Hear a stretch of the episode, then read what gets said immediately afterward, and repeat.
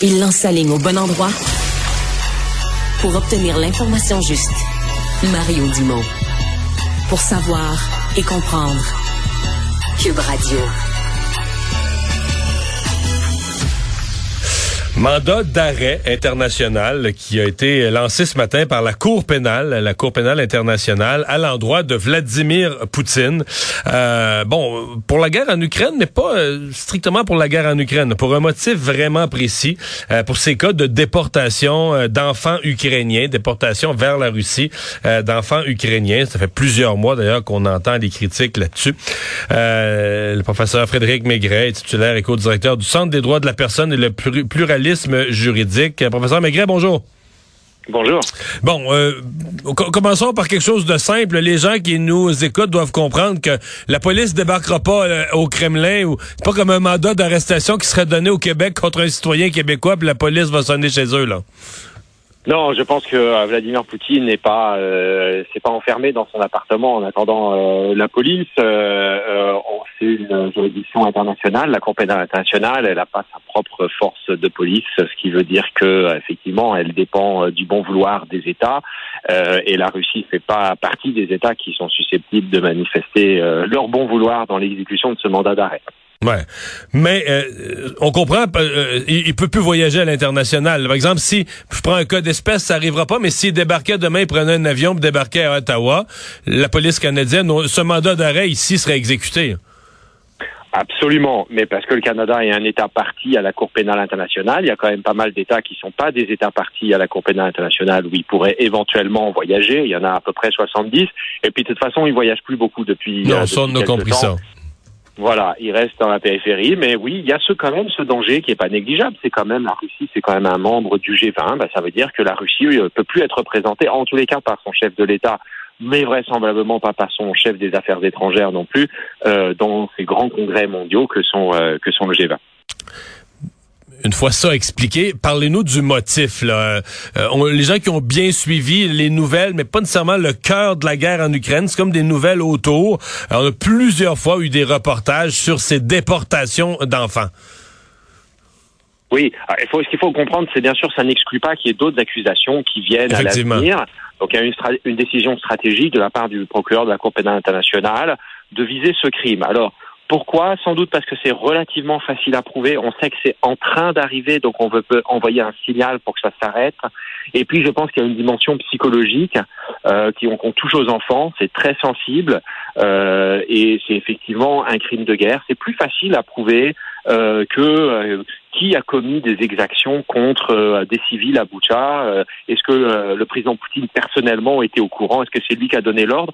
Là, s'agissant des transferts d'enfants, c'est peut-être pas lui qui a donné l'ordre au début, mais il ne peut pas ne pas savoir. C'est trop gros, c'est des milliers de personnes, c'est dans la presse internationale, et donc ce qu'on va lui reprocher, c'est ou d'avoir participé à ce crime dès le début, ou en tous les cas, une fois qu'il avait appris que ça se passait, de n'avoir rien fait euh, pour euh, faire arrêter ça, puis d'avoir engagé sa responsabilité pénale internationale.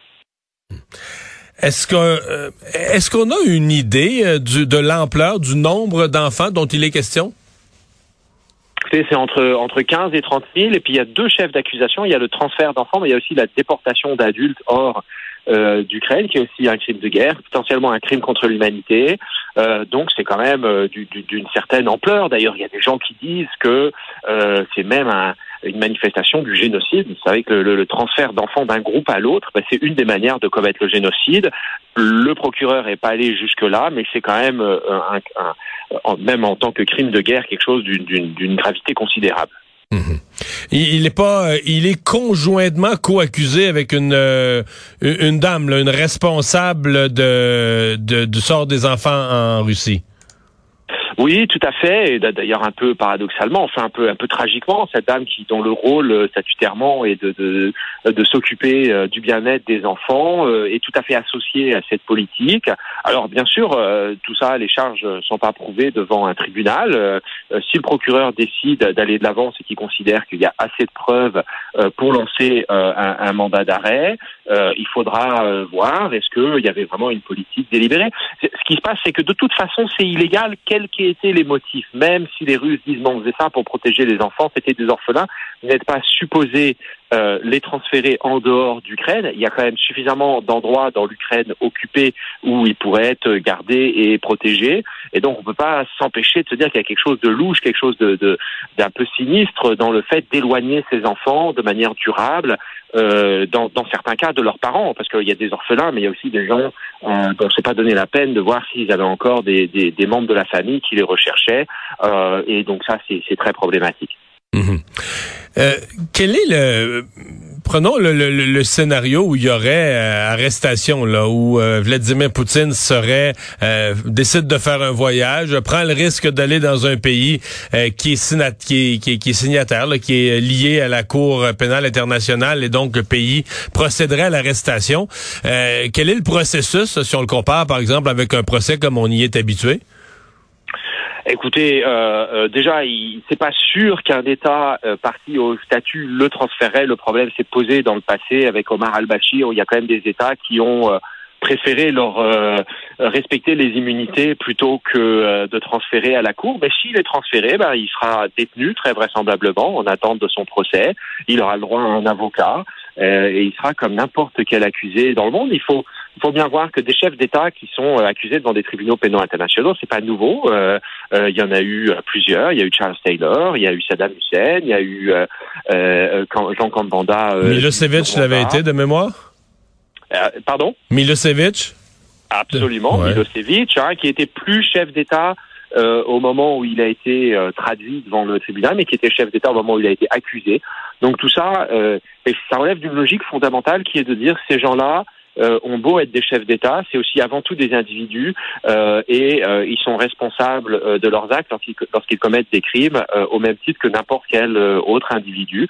Et donc c'est quand même assez saisissant hein, quand on voyait Milosevic qui pas longtemps avant était le chef de, de, de, de la Serbie comparaître comme un, un, simple accusé avec tous les droits qui viennent avec. Hein. Poutine sera bien représenté si jamais il finit devant la Cour pénale internationale et, et je note qu'il y a des chefs d'État qui ont réussi à à, être acquittés, hein, euh, ou en tous les cas des, hauts dignitaires qui ont prouvé que, euh, euh, en tout cas, qui, ont convaincu les juges que le procureur n'avait pas prouvé au-delà du doute raisonnable qu'ils étaient coupables des, des, crimes dont ils étaient accusés. Frédéric Maigret, merci d'avoir été avec nous. Au revoir. Merci.